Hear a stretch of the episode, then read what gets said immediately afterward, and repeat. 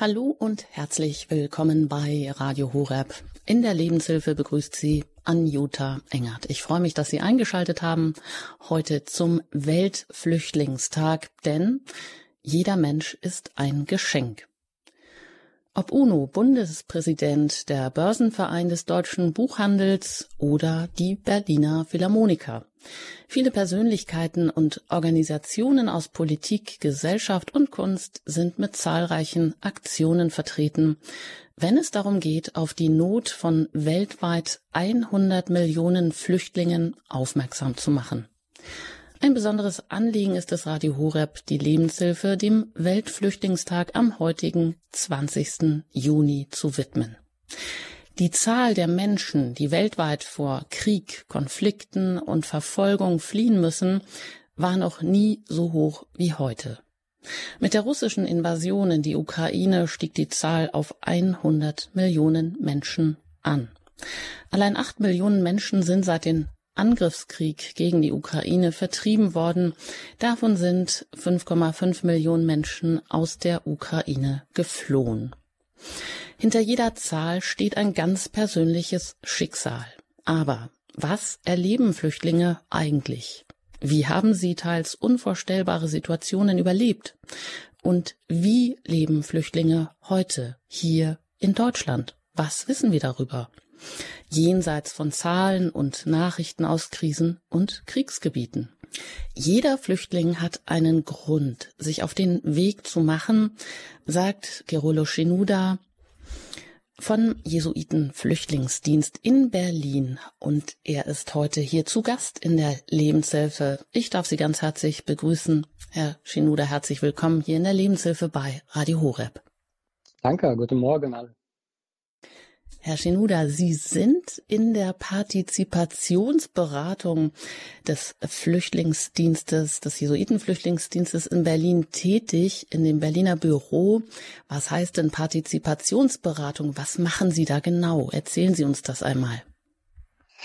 Ja, was ich genau mache, ist ein bisschen, also erstmal gefällt mir sehr, dass Jesuiten dorthin gehen, wo niemand hin will. Und das war Partizipation. Ich habe es nie vorher gehört, was heißt das und so weiter. Und die Idee war einfach, dass wir unterstützen die Teilhabe in dieser Gesellschaft. Nicht nur die Integration, sondern auch sie machen mit Teilhabe und Teilnahme. Meine Hauptaufgabe ist äh, sowie Erstellung von ersten Integrationsschritten sowie äh, Zukunftsperspektiven für Asylsuchende ich bin auch zu, zuständig für Bildungen der deutschen Gesellschaft erklären, also wie Deutschland einfach funktioniert. Oder auch in Richtung Empowerment und Ängsteüberwindung und so weiter. Sogar auch ein paar Aktivitäten wie die Partizipation und die Sprache unterstützen, wie Company-Projekt oder Sprachcafé.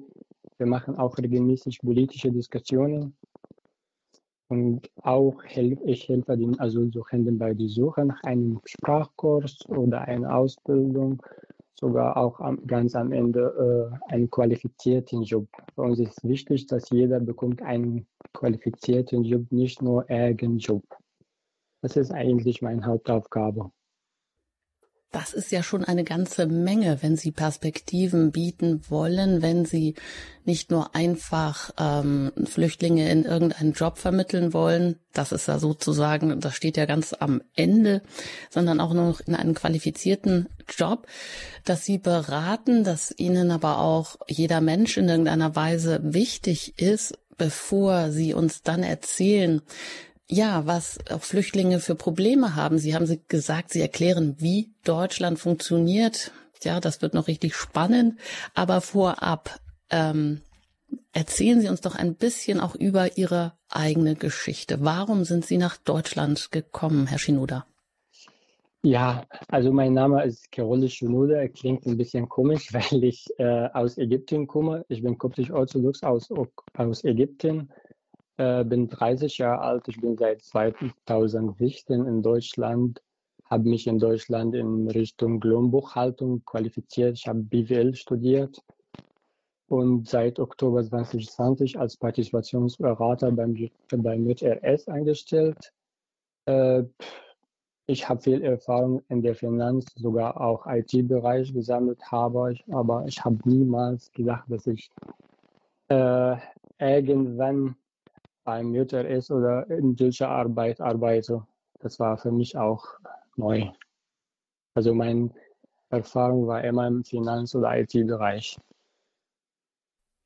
Das ist interessant und das klingt ja auch lukrativ. Jetzt jeder, der das hört, wird wahrscheinlich denken, Sie sind jetzt also kein klassischer Flüchtling, ähm, sind aber nach Deutschland gekommen, haben in Ägypten BWL studiert, können hier natürlich auch ihren christlich-koptischen Glauben freier leben und haben jetzt nicht unbedingt damit gerechnet, ähm, hier zu bleiben, um hier zu arbeiten, aber sie haben sogar eine eigentlich ähm, eine Branche verlassen, nämlich Finanzbereich, IT-Bereich, in dem man ja doch viel Geld verdienen kann und arbeiten aber jetzt beim Jesuiten-Flüchtlingsdienst. Wie ist das gekommen? Warum machen Sie das? Eigentlich, also äh, für mich war immer so, ich bei unserer Gemeinde, die Leute kommen und fragen mich, äh, wie heißt das? Sie haben immer wieder ein paar Briefe aus verschiedenen Behörden, die ein bisschen kompliziert sind. Und habe nachgefragt, wie heißt das, was soll das sein und was sollen wir machen. Ganz am Anfang habe ich das selbst nicht verstanden und ich konnte nur auf Englisch gesprochen, sprechen. Dann habe ich gesagt, mm, nein, also ich muss mich selber erstmal entwickeln, damit ich äh, mich dumm, nicht dumm fühle. Äh, und das war der, der Schlüssel eigentlich. Und äh, ja, dann habe ich mich für unsere Leute in unserer Gemeinde gesetzt und äh, langsam, langsam, das gefällt mir einfach, den Leuten zu helfen und Sachen zu erklären und hat mich auch, äh, ehrlich gesagt, neugierig gemacht, wie die Leute hier denken, wie die Behörde ihre Briefe schreibt und so weiter. Und äh, ja, auf einmal kam Pater äh, Fuff zu uns mit seinem Team und sie haben äh, zu, zu unserer Gemeinde, meine ich. Und sie haben erklärt, was, es, äh, was sie machen, was der Jesuitenflüchtlingsdienst macht. Und äh, ja, und ihr seid herzlich willkommen, wenn ihr Hilfe braucht. Ich war nachher äh, mehr als einmal mit ein paar Bekannten einfach so besitzen, äh, bis die Pandemie angefangen hat. Dann hat äh, Pater Hof mit mir gesprochen über die Situation von Leuten, die äh, von der Pandemie getroffen sind. Also nicht nur die Geflüchteten, sondern alle Leute, die zur Kursarbeit geschickt wurden oder ihren Job deswegen verloren haben. Damals gab es nirgendwo Hilfe, also vom Jobcenter oder sowas. Alle haben dicht gemacht und die Leute wussten nicht wohin und wie kann wie können sie jetzt also ihren Leben weiter sichern. Und er hat mich gefragt, ob ich eine Idee habe, äh, wie der Jesuiten-Flüchtlingsdienst diese Leute genau unterstützen kann. Dann kamen wir mit dieser JRS Health Aktion raus und war äh, JRS hat Lebensmittelgutscheine an Leute, die wegen der Pandemie zur Kursarbeit oder ihren Job verloren haben, äh, verteilt. Bei Bedarf gab auch Finanzunterstützung. Wir haben auch ein paar Leute äh, unterstützt bei der Miete. Wir haben die Miete auch bezahlt und so weiter. Und das war sehr gut. Und unsere Geflüchteten haben auch, äh, waren auch dabei. Sie haben das alle fast äh, selbst organisiert und die Gutscheine auch verteilt an den Menschen. Und dort, äh, das hat irgendwie ein Begegnungsort gemacht zwischen den Geflüchteten und auch die, äh, die deutsche Umgebung, die daneben. Ein paar Leute kamen einfach dahin, damit sie mit, äh, mit Geflüchteten, obwohl in Corona-Zeit, wir wissen, äh, Kaffee trinken, ein bisschen mitreden und so weiter. Und das, äh, das haben wir ein Jahr lang gemacht bis Oktober 2020, dann bin ich dort eingestellt. Ich habe es ein Jahr lang ehrenamtlich gemacht bei Mutter S. Und das war die wichtigste eigentlich.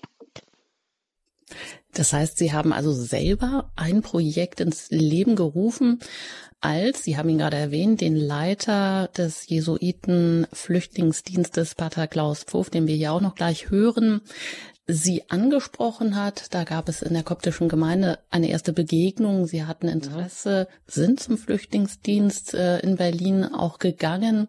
Da hat sich dann daraus Begegnungen haben sich entwickelt. Sie haben ein Jahr ehrenamtlich mitgearbeitet und haben auch in den schwierigen Zeiten in der Corona-Krise dann auch die Idee entwickelt, Menschen, die ja nicht unbedingt Flüchtlinge sind, aber ihren Job verloren haben, wie Sie gesagt haben, zu helfen, haben Lebensmittelgutscheine hm, die Idee gehabt, diese zu verteilen, anzubieten.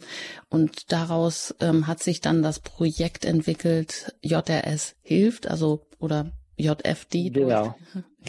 Das Kürzel, das gibt es auf Englisch und auf Deutsch, also JFD, eben Jesuiten Flüchtlingsdienst hilft. Ein Projekt, das Sie selber entwickelt haben. Ja, das macht einen ja irgendwie auch stolz und froh. Ja, und das Team war, äh, hat mehr als zehn äh, Leute äh, Geflüchtete. Also sie haben das wirklich selber organisiert und sie waren täglich vor Ort und sie haben alles gemacht. Und ja, das fand ich toll einfach. Ein paar Menschen haben gesagt, dass äh, wir sind froh, dass wir endlich das Gefühl bekommen, dass wir geben etwas zurück. Mhm. Genau, also ja. dass die die Hilfe ähm, empfangen haben, Flüchtlinge selber anderen Flüchtlingen helfen können. Also Flüchtlinge helfen Flüchtlingen und sie haben selber dieses ehrenamtliche Engagement ja auch ein Jahr lang geteilt gemacht. Dann wurden sie mhm. von Pater Klaus Puff gefragt, ob sie ob sie eben auch beim Jesuitenflüchtlingsdienst fest angestellt werden möchten, dort arbeiten möchten. Sie haben zugesagt, ja. Und so ja. sind wir heute mit Ihnen hier verbunden. Kerolo Shinuda aus Ägypten, ehemals, der beim Jesuitenflüchtlingsdienst Berlin arbeitet, in der Partizipationsberatung Flüchtlinge unterstützt, auch das weitergeben möchte, was er selber auch an Hilfe erfahren hat.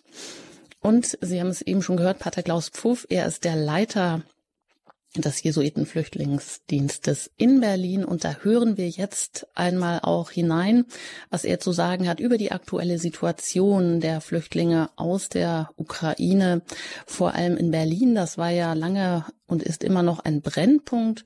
Meine Kollegin Gabi Fröhlich hat das Interview vor dieser Sendung aufgezeichnet.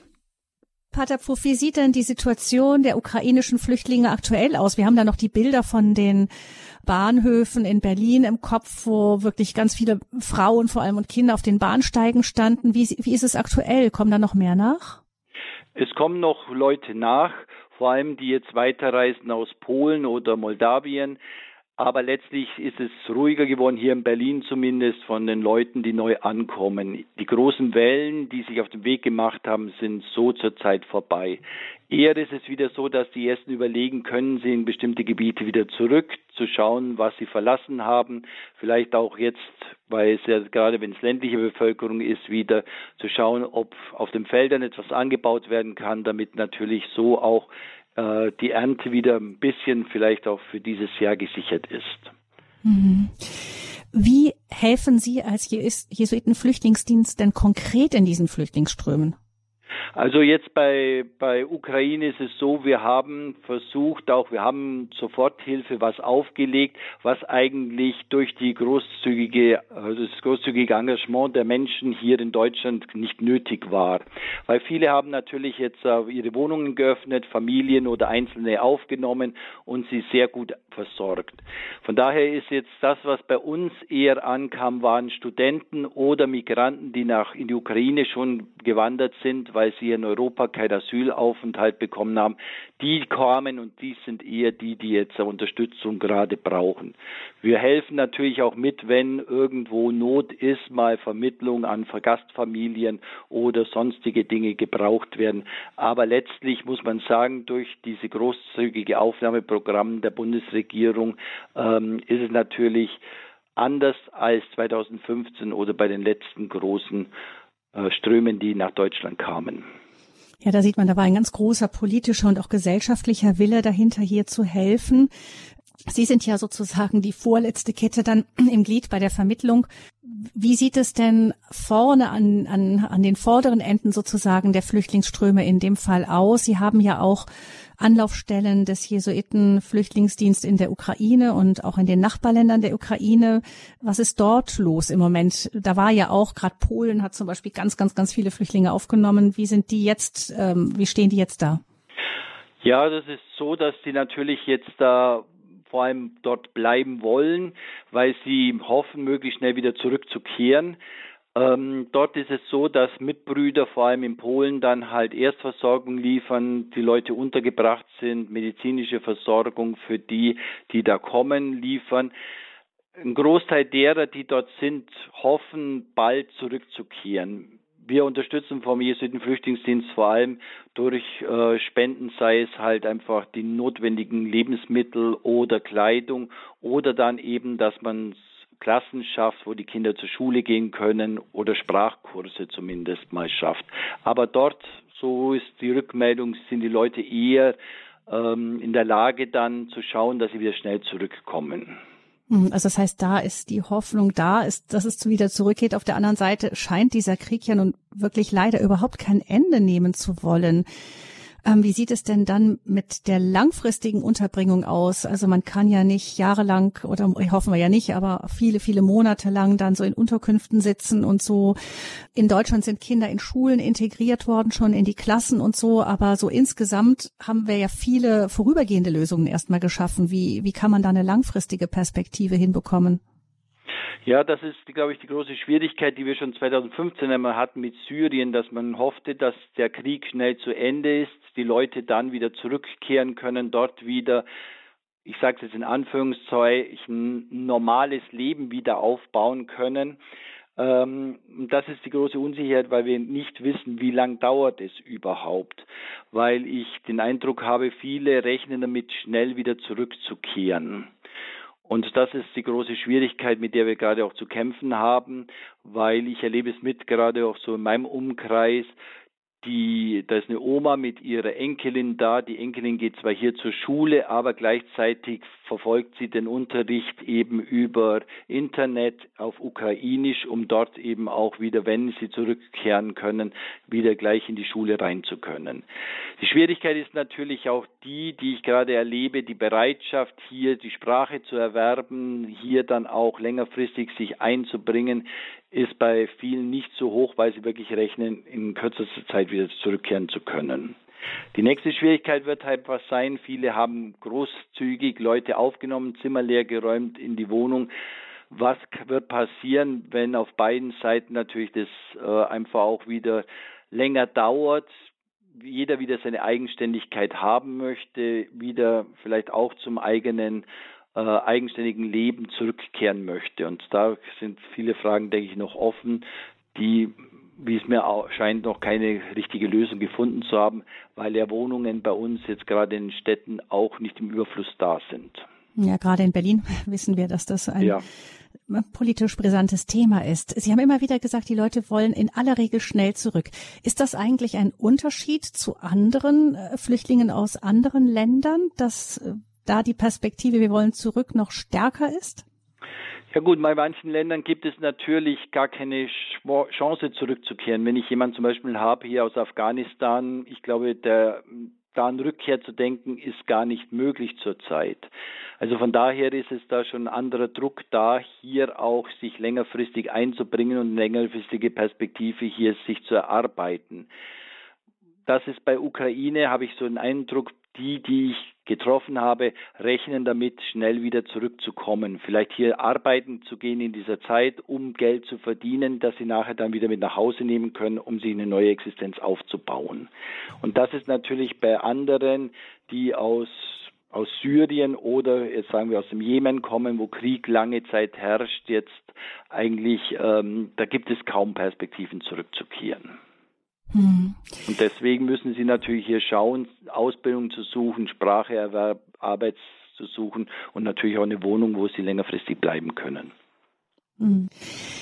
Die Hilfsbereitschaft ähm, hier für die ukrainischen Flüchtlinge war wirklich in vielen Orten überwältigend. Ähm, Haben Sie den Eindruck, dass die Deutschen mit dieser Flüchtlingswelle anders umgehen, umgegangen sind als mit vorherigen? Gut, wir hatten ja 2015 eine ähnliche äh, Solidarität und Bereitschaft, die dann natürlich schnell hinuntergegangen ist oder auch zum Teil behindert wurde, weil die Behörden nicht entsprechend nachkamen. Ähm, hier ist es natürlich nochmal auch die gleiche Bereitschaft oder große Solidarität natürlich. Das finde ich sehr schön, dass das gibt, äh, Leuten in Not einfach ja unbürokratisch beizustehen. Die Situation ist natürlich noch ein bisschen anders. Es sind hier vor allem Frauen und Kinder und Haustiere, die kamen. Beim anderen waren es große alleinreisende Männer, die kamen. Das muss man einfach sehen. Ähm, das Image, das alleinreisende Männer haben, ist oftmals in Gesellschaft auch nicht das Beste. Und von daher hat sie natürlich, kam die Solidarität Frauen und Kinder, Haustiere natürlich, war sehr viel größer. Die andere Sache glaube ich schon auch nochmal, das, was ich auch vorher schon sagte, die Perspektive, dass die Leute hier äh, Nachbarn sind und dass sie schnell wieder zurückkehren, dass das schon auch mit reinspielt, einfach zu sagen, okay, für ein paar Wochen, mir hat jemand gesagt, für zwei Monate nehme ich jemand auf. Ja, und das glaube ich, das war klarer nochmal 2015, diese Leute können nicht in zwei Monaten wieder zurückkehren. Und sie hatten auch natürlich oftmals eine monatelange Odyssee hinter sich gehabt. Und das jetzt mhm. natürlich, ähm, die kamen ja zum Teil relativ schnell auch hier rüber.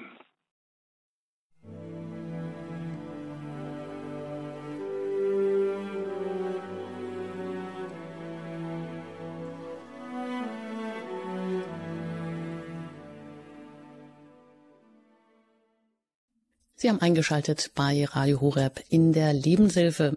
Heute zum Weltflüchtlingstag, der jährlich am 20. Juni stattfindet. Jeder Mensch ist ein Geschenk, so unser Motto hier in der Lebenshilfe zum Weltflüchtlingstag und unser Gast ist Gerolo Schenuda. Er ist vom Jesuiten Flüchtlingsdienst in Berlin dort als in der Partizipationsberatung tätig.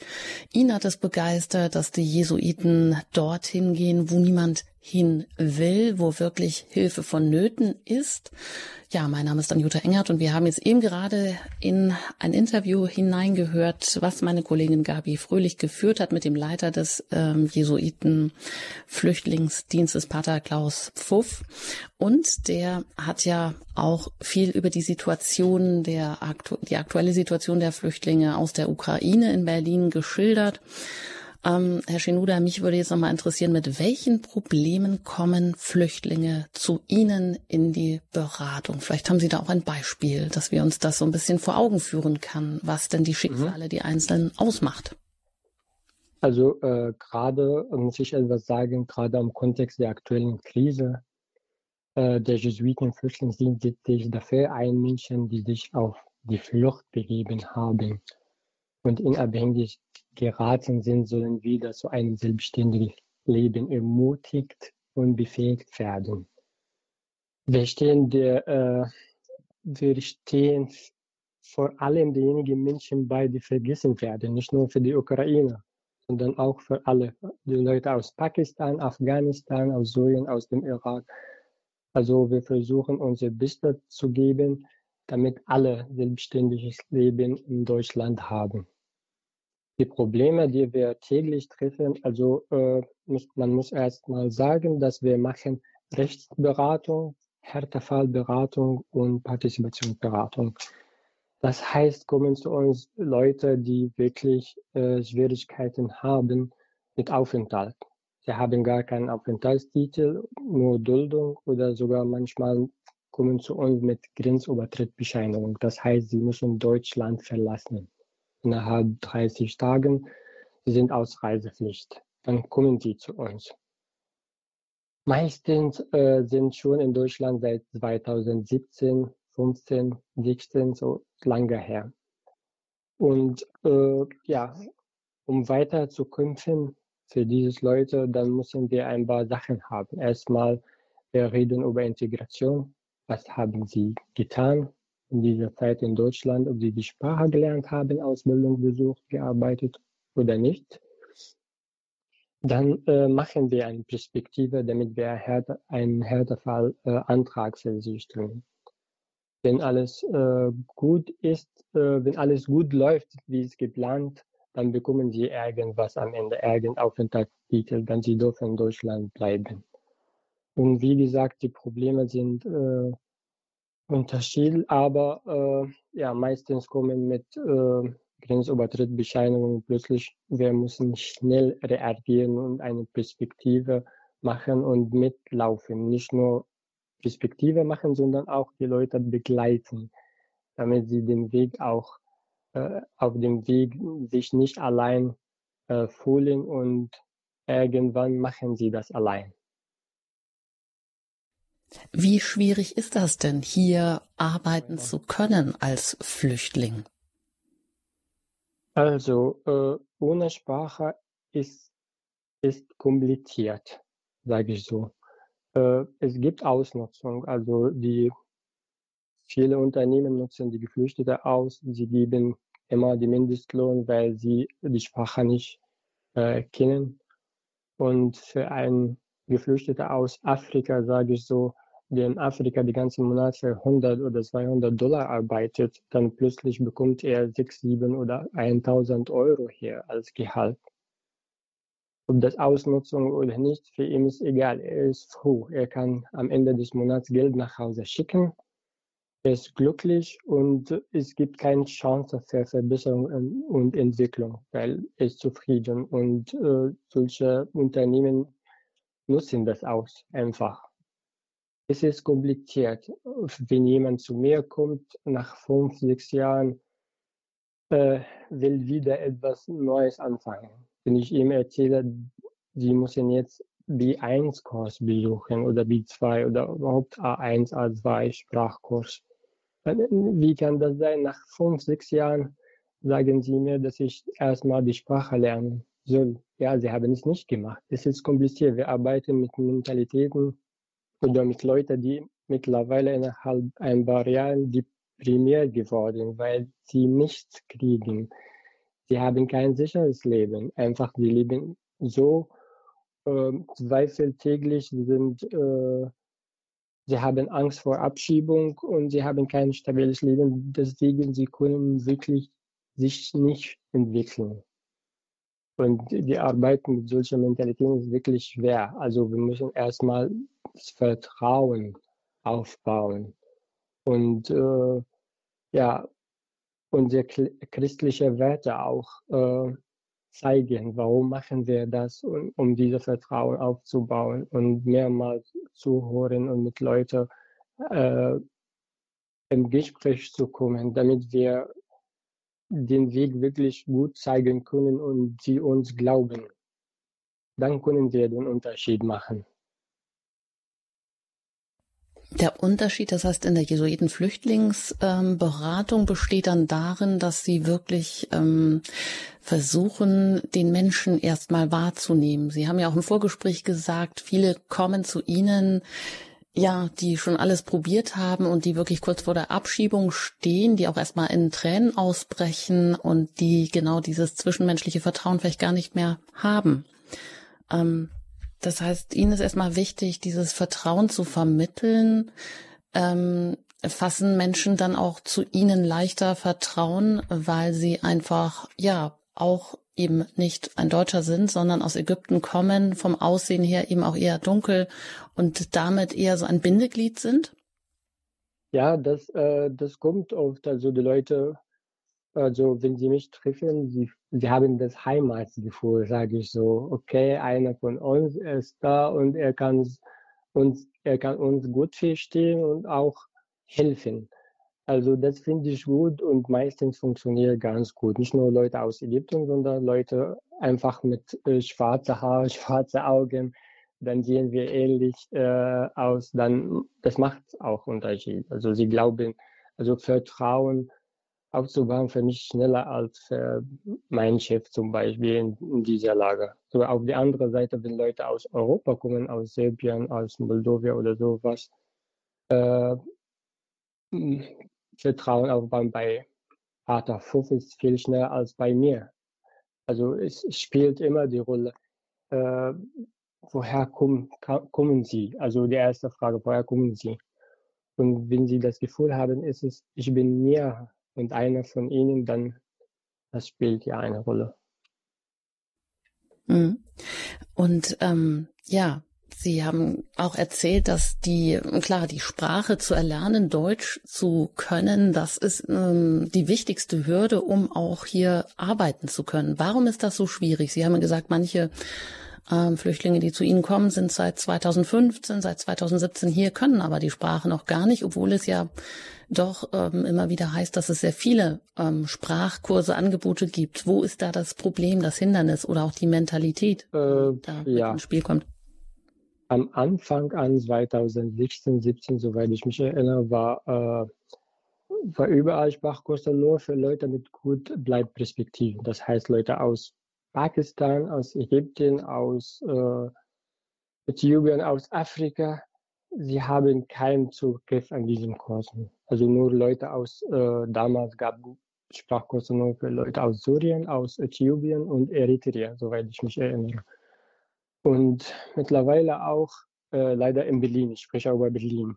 Es gibt überall Communities. Meistens bleiben unter ihren Community. Das heißt, die Araber treffen sich mit an, alle anderen, die ihre Sprache sprechen, arbeiten miteinander und äh, es gibt wirklich weniger Partizipationsangebote als Integrationsangebote. Integration heißt nicht nur Sprachkurs. Sprachkurs hilft nicht.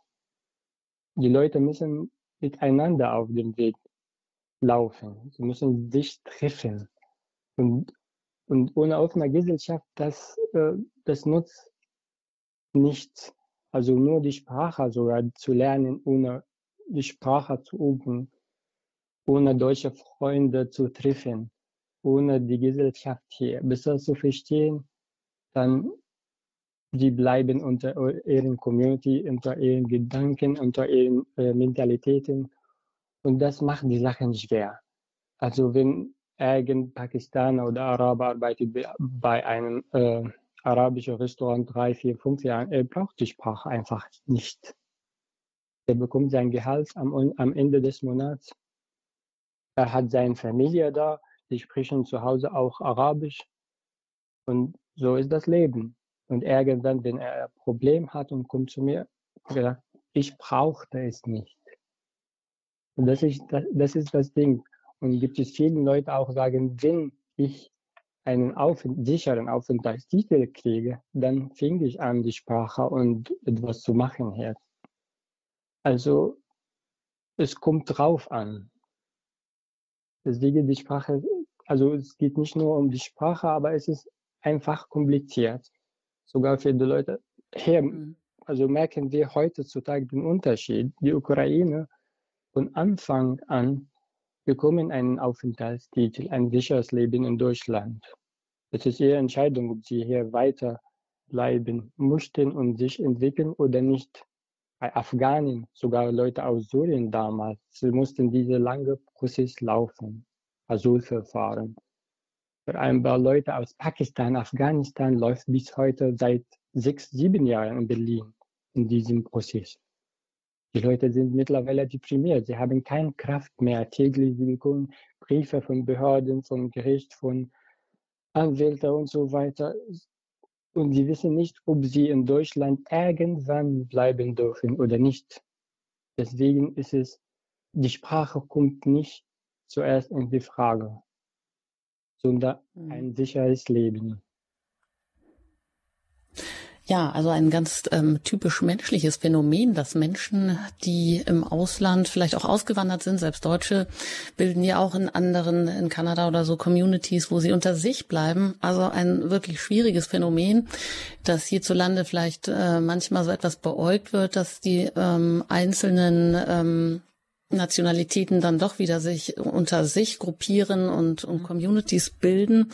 Aber ich glaube, man muss das, äh, man würde und neigt ja im Ausland genauso auch zu diesem Verhalten, das zu durchbrechen. Das versucht ja auch der Jesuitenflüchtlingsdienst, für den Sie, Herr Kerolus äh, Shinuda, arbeiten, indem Sie eben auch Räume bieten, Treffpunkte, Begegnungsort sind, Familie schaffen wollen, samstags auch zum Beispiel ein Frühstück haben zum Austausch, wo auch Ehrenamtliche also auch eben Menschen, die hier wohnen, hier leben, mit Flüchtlingen dann in Kontakt kommen können. Entschuldigung. Das ist ja dann noch besonders wichtig. Darauf möchte ich auch noch zu sprechen kommen nämlich wenn es um die Frage geht, was können wir tun, wo fühlen wir uns angesprochen, auch eben in Kontakt zu kommen mit Menschen, die am Rande der Gesellschaft stehen oder die hier nicht integriert sind, mit Flüchtlingen zum Beispiel. Aber etwas Wichtiges, was Sie ja auch mal gesagt haben, ist diese ganz unterschiedlichen Mentalitäten. Herr Schenuder, wie funktioniert Deutschland? Was ist denn so schwierig? Wo, wie sind Ihre Erfahrungen im Austausch mit Flüchtlingen, äh, dass manche Dinge mühselig sind oder mit Hindernissen und Blockaden auch auch, äh, dass äh, vielleicht Geflüchtete nicht verstehen, wie das hier so funktioniert, das ganze System. Es äh, so, ich sage immer, es, es, gibt ein paar kleine Sachen, die, äh, die einen Unterschied machen können. Äh, es gibt in ein paar Ländern zum Beispiel, sie respektieren Zeit nicht, Termine auch nicht. Wenn sie sagen um 14 Uhr, dann sie kommen um 16, um 17 oder nach einem Tag. Es ist ihnen egal. Es ist gespeichert im Kopf, dass die für, für, für mich immer da sind. Dann kann ich irgendwann hingehen und ich treffe die Leute dort. Wenn sie das 30 oder 20, 30 Jahre lang gelernt haben und geübt, es ist nicht einfach hier plötzlich innerhalb ein paar Monaten die Termine zum Beispiel wahrzunehmen. Es ist ein langer Prozess. Man muss sich erstmal gewöhnen warum es wichtig äh, vor die rote Ampel zu stehen, bis sie wieder grün ist. Für viele Menschen ist es selbstverständlich. Also wir haben es so gelernt. Es ist einfach so. Sie haben überhaupt keine Ampel in ihren Heimatländern. Wie sollen sie das verstehen? Sogar Mülltrennung auch. Also es gibt ein paar Sachen, die man, man, man muss es verstehen, damit, äh, damit man recht kommen kann mit dieser Kultur und Gesellschaft. Und das versuche ich langsam mit ein paar Beispielen äh, beizubringen und meistens funktioniert es ganz gut, wenn sie am Ende verstehen, ah, deswegen, okay, äh, warum zahlt man Steuern? Warum macht man so in Deutschland? Langsam, langsam verstehen sie das und machen einfach mit. Aber wenn keiner daneben steht und erklärt die Sachen, dann verstehen sie gar nicht, warum die Leute so reagieren, warum machen sie so und sie machen es einfach nicht. Aber sie müssen das einfach erstmal verstehen, äh, dann können sie mitmachen. Und wie gesagt, offene Gesellschaft macht den Unterschied. Begegnungsorte, äh, Sprachcafés, äh, so Leute sollen sich regelmäßig treffen und nicht in eine geschlossene Gesellschaft bleiben. Ich kann Ihnen sagen, Jesus selbst war ein Flüchtling in Ägypten. Stellen wir uns vor, dass die ägyptische Gesellschaft ihn damals abgelehnt hat und ihn zurück nach Bethlehem geschickt. Was konnte dann heute passieren, wenn das getan? Also, Ihre Gesellschaft muss sich öffnen für alle anderen sie bereichern auch die deutsche Gesellschaft. Sogar auch, sie müssen verstehen, dass sie lernen viel von der deutschen Gesellschaft. Es ist zwei, äh, zwei Seiten Phase. Wir müssen beide nacheinander laufen oder zueinander laufen. Nicht nur die Gesellschaft, sondern auch die Geflüchtete müssen einen Schritt nehmen und die Gesellschaft muss sich offen für alle anderen. Das sagt Kerolo Nuda. Mit ihm bin ich heute hier in der Lebenshilfe bei Radio Horeb im Gespräch zum Weltflüchtlingstag. Jeder Mensch ist ein Geschenk, so unser Titel. Und ähm, Herr Shinoda ist seit 2016 in Deutschland, hat zuerst im IT- und Finanzbereich gearbeitet, ist dann zum Jesuitenflüchtlingsdienst in Berlin gestoßen, weil er selber dort auch in einer koptischen, christlich-koptischen Gemeinde aktiv ist, wurde vom dortigen Leiter Pater Klaus Puff gefragt, ob er eben auch einmal mitkommen möchte, hat dort auch Anschluss gefunden, ein Jahr ehrenamtlich auch für den Flüchtlingsdienst gearbeitet und ist seit 2020 dort fest angestellt. Also weil ihn einfach das begeistert, anderen Flüchtlingen helfen zu können und er selber auch einmal in der Lage war, dass ihm auch geholfen wurde.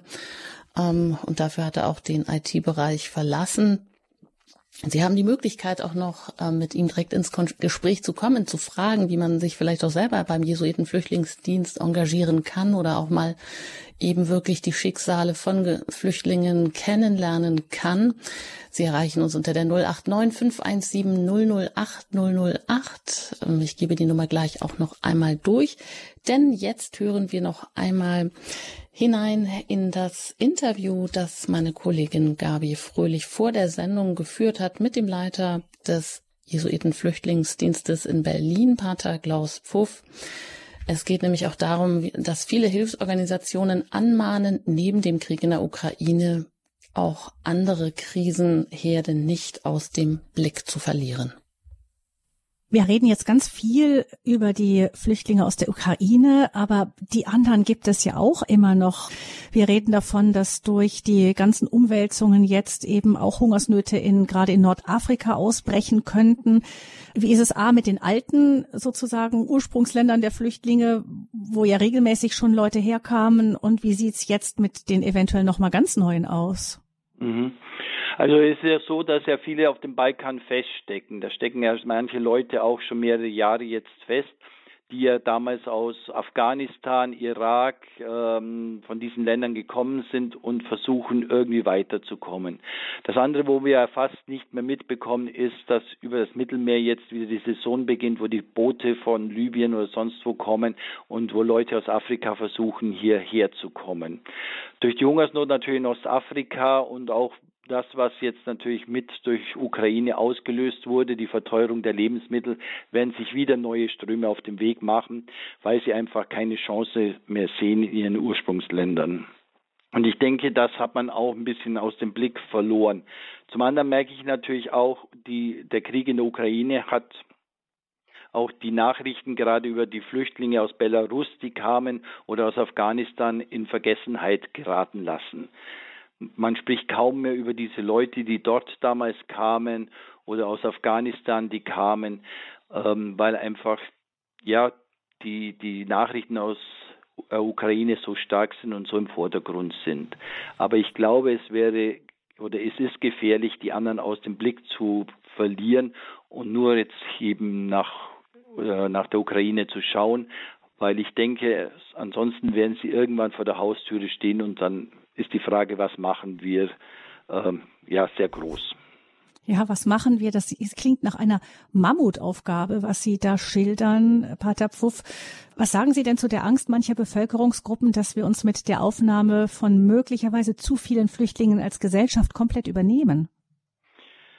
Ich verstehe die Angst von manchen, Gerade dann ähm, hier, wenn ich merke in den Städten, dass der Wohnraum nicht da ist, dass einfach auch bestimmte ähm, Arbeitsmöglichkeiten fehlen. Aber letztlich sehe ich die Chance auch darin, dass Leute zu uns kommen. Wir haben Bedarf an jungen Menschen, die in bestimmten Bereichen tätig sind. Wir wissen, dass wir schon längst im Pflegebereich Leute suchen. Wir wissen, dass das Handwerk Leute sucht. Es kommen junge Leute, die Fähigkeiten mitbringen, die wir einfach nicht nutzen. Und das, glaube ich, ist die große Schwierigkeit. Beim jetzigen Verfahren, Asylverfahren dauert es oft Jahre.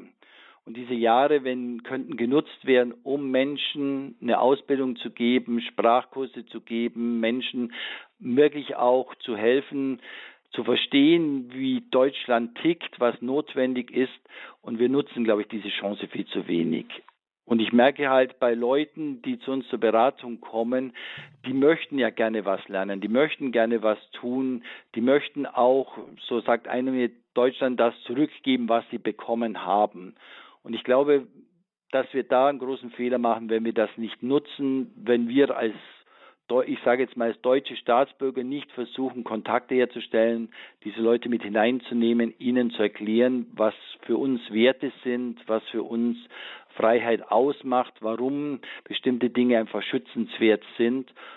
Ich glaube, wenn wir das mehr machen würden, wäre es keine Überforderung, sondern es wäre eine große Bereicherung. Damit sind wir ähm, auch bei dem, dem Projekt, das wir in dieser Sendung genauer anschauen. Ähm, Jesuitenflüchtlingsdienst hilft. Das ist ehrenamtliches Engagement von Flüchtlingen wieder für andere Flüchtlinge. Mir scheint, Pater Pfuff, das widerlegt so das Klischee, das viele Menschen hier haben, dass die Leute nur kommen, um etwas bei uns zu bekommen, sich ins warme Nest zu setzen. Ja, also ich merke, dass ein große, großer Wunsch da ist, etwas ist zum einen zurückzugeben, zum anderen auch etwas zu tun. Manchmal ist es, wenn ich anschaue, für die Leute schlimm. Sie sitzen in einem Heim, in einem, Wohn in einem Zimmer mit mehreren anderen zusammen und die möchten gerne etwas tun. Sie möchten gerne auch in Kontakt kommen, etwas zurückgeben.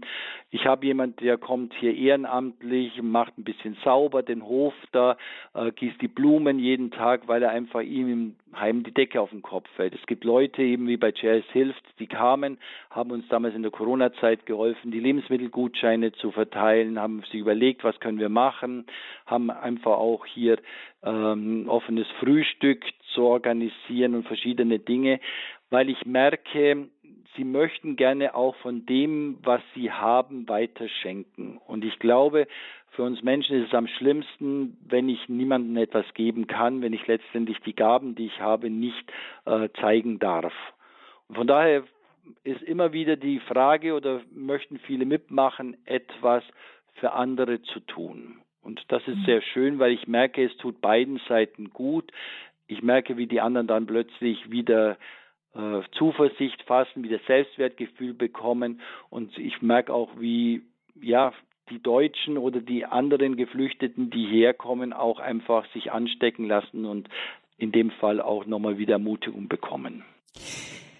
Kerolus Schenuda ist einer von denen, die angefangen haben, sich bei Ihnen dann auch im Jesuitenflüchtlingsdienst konkret zu engagieren. Er ist ja auch unser Gast hier in der Sendung. Was bedeutet es äh, für Sie als Jesuitenflüchtlingsdienst Pater Pfuff mit Menschen wie Kerolus Schenuda, der selbst als Flüchtling aus Ägypten mal gekommen ist, mit denen zusammenzuarbeiten? Was bringen die mit, was Sie vielleicht sonst gar nicht leisten können? Hm. Ich merke, dass ich viel lerne. Und zwar lerne ich für mich persönlich zum einen, dass meine kleine Weltsicht, also meine deutsche Sicht, nicht das ist, was andere auch denken oder was sie mitbringen. Ich erlebe, dass sie zum Teil andere Werte haben, die uns gut tun, wieder mehr in den Vordergrund zu rücken und zu überdenken. Zum Beispiel Familiensolidarität, äh, gemeinsame Hilfe ähm, ist etwas, was bei uns durch Individualität, individuelle Förderung aus dem Blick äh, geraten ist. Ich erlebe zum Beispiel einen junger Mann, hat mir erzählt, der als Altenpfleger sich ausbilden lassen will, weil das sind die ärmsten Leute.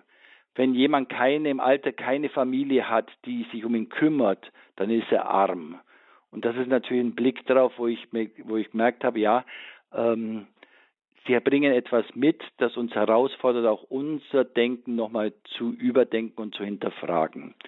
Das Zweite ist einfach auch, ich merke, dass, ähm, dass durch ihn zum Beispiel auch äh, nochmal andere Leute ermutigt werden, dass ich nochmal plötzlich anderen helfen kann, aus ihrer ja, Hoffnungslosigkeit herauszukommen indem jemand da ist, der sagt, okay, hier in Deutschland äh, ist das so, das kannst du, das schaffst du, ich habe es auch geschafft. Und das finde ich sehr schön. Und wir merken einfach, ich merke wirklich, dass wir jetzt haben wir einen neuen Azubi aus dem Iran, wir haben jetzt einen Captain Azubi aus Pakistan, dass einfach durch jeden, der kommt, sich hier nochmal etwas verändert und wir etwas dazulernen. Und die Auseinandersetzung natürlich, sei es, äh, was heißt es als Christ hier zu leben, was heißt es eben auch in einer Gesellschaft in den Dialog zu treten, einfach auch, was ist notwendig und was sind die Werte, die wir haben, wird dadurch nochmal viel deutlicher und wird viel besser. von daher bin ich sehr froh und sehr dankbar um diese Menschen, die uns als GRS bereichern und selber auch nochmal ja, voranbringen. Und ich merke einfach durch diese Menschen, die hierher kommen, wo wir für sie zweite Familie, zweites Zuhause sind, ist hier viel Lebendigkeit. Es gibt viele Feste, aber es gibt auch, dass wir gemeinsam eben auch trauern, wenn was nicht geht, wenn was nicht gelingt. Und von daher bin ich sehr dankbar einfach, dass wir diese Vielfalt und Buntheit haben. Vielen Dank, Pater Pfuff, für dieses Gespräch. Bitteschön. Ja, das war meine Kollegin Gabi Fröhlich im Gespräch mit dem Leiter des Jesuitenflüchtlingsdienstes Berlin, Pater Klaus Pfuff. Wir haben das Interview vor der Sendung aufgezeichnet. Ja, und vielleicht ist Ihnen auch dieser Satz geblieben, ähm, jeder Mensch, ähm, jetzt habe ich ihn direkt ähm, doch wieder verlegt, eben hatte ich sie noch ganz präsent.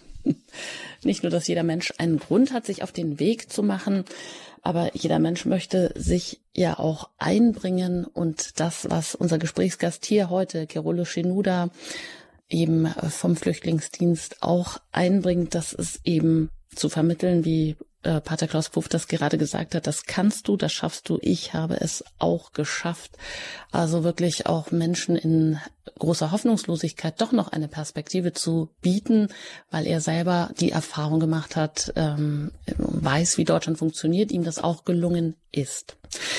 Ja, und auch das, äh, viele Flüchtlinge möchten Deutschland das zurückgeben, was sie bekommen haben, aber dazu müssen sie auch die Chance bekommen von uns, dass wir uns öffnen, dass wir vielleicht auch einen Kontakt herstellen, zum Beispiel zum Jesuitenflüchtlingsdienst. Die haben ja auch nicht nur Büros in Berlin, das können wir auch gleich mal noch erfragen bei Kirolo Shinuda. Mit ihm können Sie jetzt auch noch ins Gespräch kommen, direkt an ihn eine Frage stellen unter der 089517008008. Das ist die Hörernummer, die jetzt noch in den letzten Minuten für Sie freigeschaltet ist. Wenn Sie eine Frage haben, wenn Sie außerhalb von Deutschland anrufen, dann wählen Sie natürlich zuerst die 0049 vorneweg, dann die 89517008008. 08. Nach einer Musik, kurzen Musik geht es hier gleich weiter zum Weltflüchtlingstag. Gerne auch noch mit Ihren Fragen.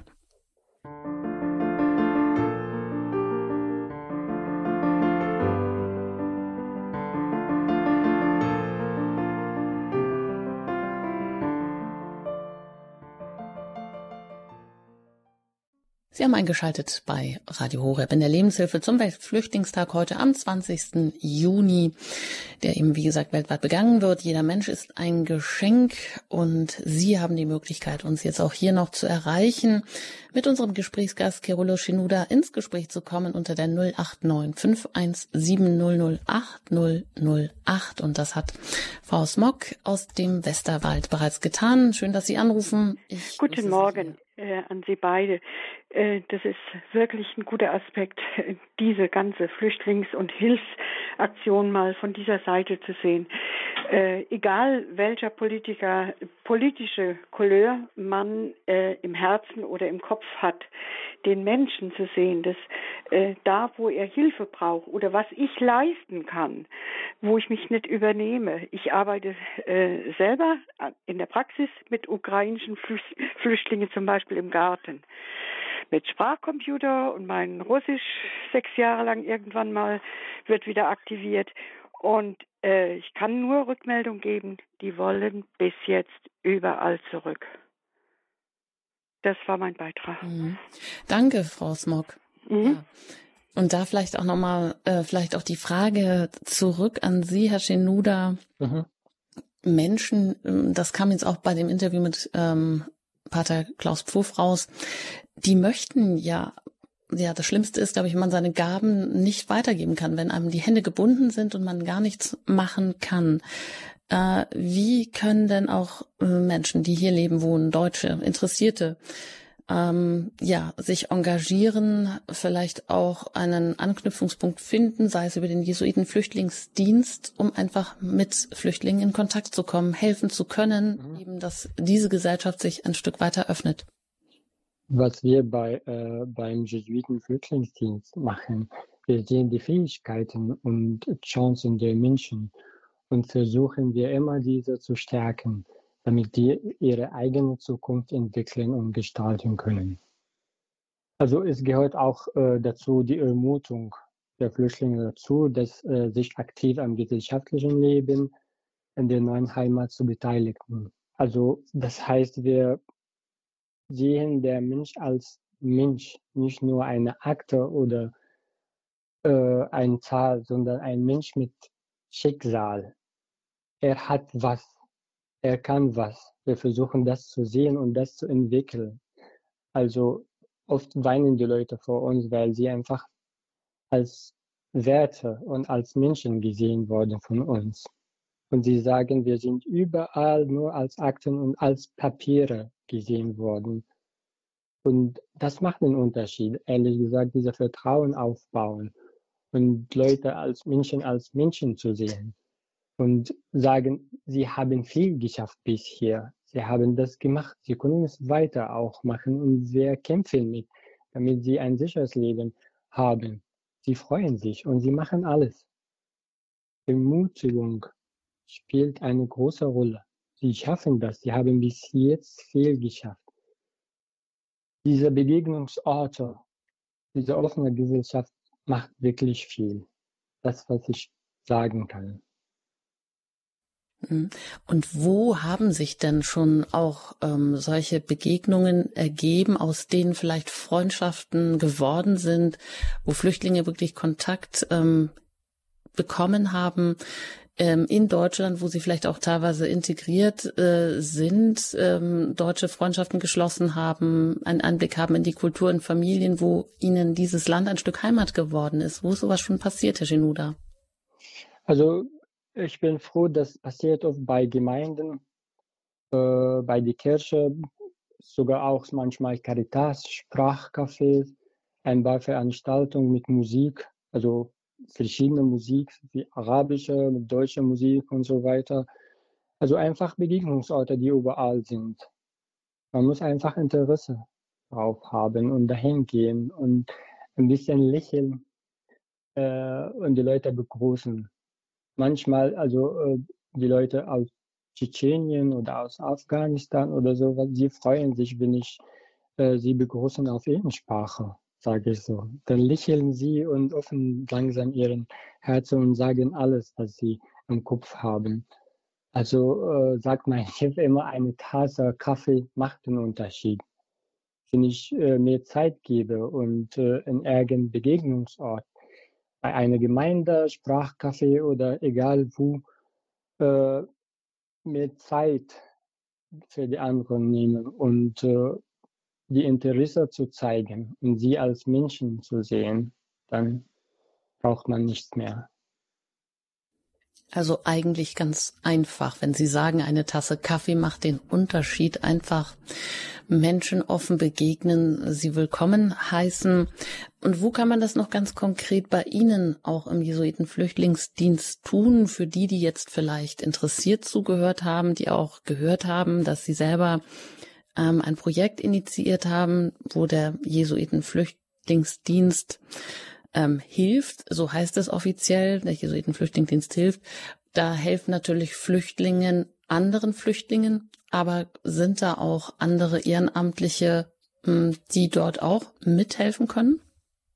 Ja, wir haben gerade äh, ein neues Projekt, heißt Accompany Projekt. Und zwar, wir wollen in die Zukunft äh, Azubis unterstützen, damit sie äh, ihre Ausbildung abschließen können. Also mehr als 70 Prozent die äh, ausländische Azubis brechen ihre Ausbildung ab wegen verschiedener Probleme wie äh, Mangel an Mathekenntnisse, Deutschkenntnisse, sogar auch äh, viele Termine bei Behörden und so. Und äh, das in diesem Fall bringen wir einen Amtlichen aus Deutschland mit Azubis miteinander eins eins, damit sie äh, zusammen den Weg laufen. Und dieser Ehrenamtliche wird viel zeigen oder viel beibringen. Und wir unterstützen den beide auch mit Rechtsberatung und ein paar Vollbildungen wie äh, Zielarbeit, Empowerment und so weiter. Und das äh, machen wir äh, gerade, wie sie ihre Ausbildung abschließen. Mhm. Wo gibt es denn ähm, noch Büros vom Jesuitenflüchtlingsdienst in anderen Städten? Können Sie uns so ein paar nennen?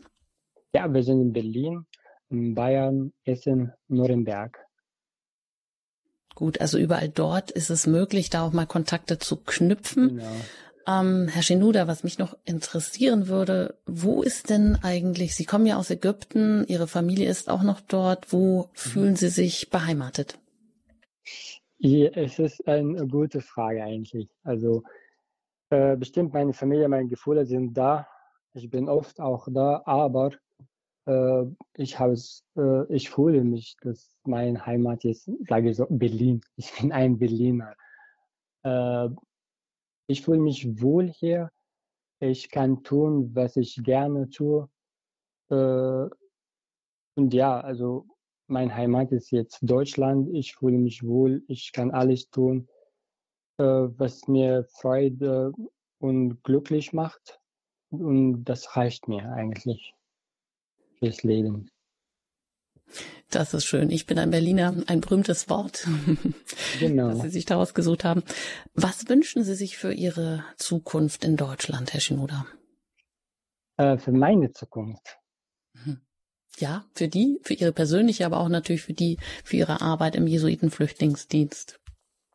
Äh, für meine Arbeit, ich wünsche mir, dass wirklich äh, die deutsche Gesellschaft, die ganze Gesellschaft sieht die Menschen als Menschen mit ihren Fähigkeiten, ihren Chancen, ihren Werten und diese christlichen Werte zu, wieder zu aktivieren. Äh, das finde ich äh, toll. Ich wünsche mir, dass es überall ist, dass Menschen als Menschen wirklich gesehen werden, nicht nur als äh, Zahlen oder einfach ein, eine Akte. Das, das passiert oft. Und äh, für mich selbst, ich wünsche mir, dass ich äh, wieder oder weiter äh, die anderen helfen kann und auch irgendwie den Unterschied machen kann. Egal ob das klein Unterschied oder groß, macht keinen Sinn, aber das macht mir Freude, wenn ich äh, ganz am Ende äh, sehe, dass ja, es lohnt sich. Es, es hat funktioniert. Weiter zu kämpfen ist nicht das Ziel, aber das Ziel, dass Leute ganz am Ende ein sicheres Leben haben. Und das ist einfach meine Wünsche, dass ich äh, die Leute weiterhelfen kann. Vielen Dank, Kirolo Shenuda, dass Sie heute hier zu Gast waren in der Lebenshilfe. Und ich glaube, wir nehmen Ihr Zeugnis mit, dass Sie und viele Flüchtlinge Deutschland vieles zu geben haben. Sie machen Menschen Mut, die verzweifelt und hoffnungslos sind, die schon viele Behördengänge hinter sich haben, die aber hier vielleicht nie erfahren haben, eine Kultur des Vertrauens, der Geborgenheit, des Auf- und Angenommenseins als Mensch. Sie geben den Schicksalen ein menschliches Antlitz und schaffen damit Voraussetzungen, dass diese Menschen, die Flüchtlinge, hier auch Fuß fassen können, ein Stück Heimat gewinnen können und eine Chance haben, auch eine Perspektive hier mit ihren Begabungen, mit ihrer Arbeit sich hier auch offiziell einzubringen. Ja, das kannst du, das schaffst du. Ich habe das auch geschafft. Wenn Sie das weitergeben, wenn Sie auch sagen, christliche Werte möchten Sie wieder aktivieren und das sagen Sie als jemand, der aus Ägypten kommt, dann denke ich, ähm, kann uns das auch zum Nachdenken anregen. Wie können wir selber wieder diese christlichen Werte aktivieren, indem wir auch Menschen wirklich mit einem großen Schicksal ihr menschliches Antlitz wiedergeben, wie gesagt, die Tasse Kaffee macht den Unterschied. Ein herzliches Dankeschön an Sie und alles Gute für Ihre Arbeit weiterhin beim Jesuitenflüchtlingsdienst in Berlin. Herr Shinuda. Recht lieben Dank, hat mich sehr gefreut, Ihnen zu sprechen.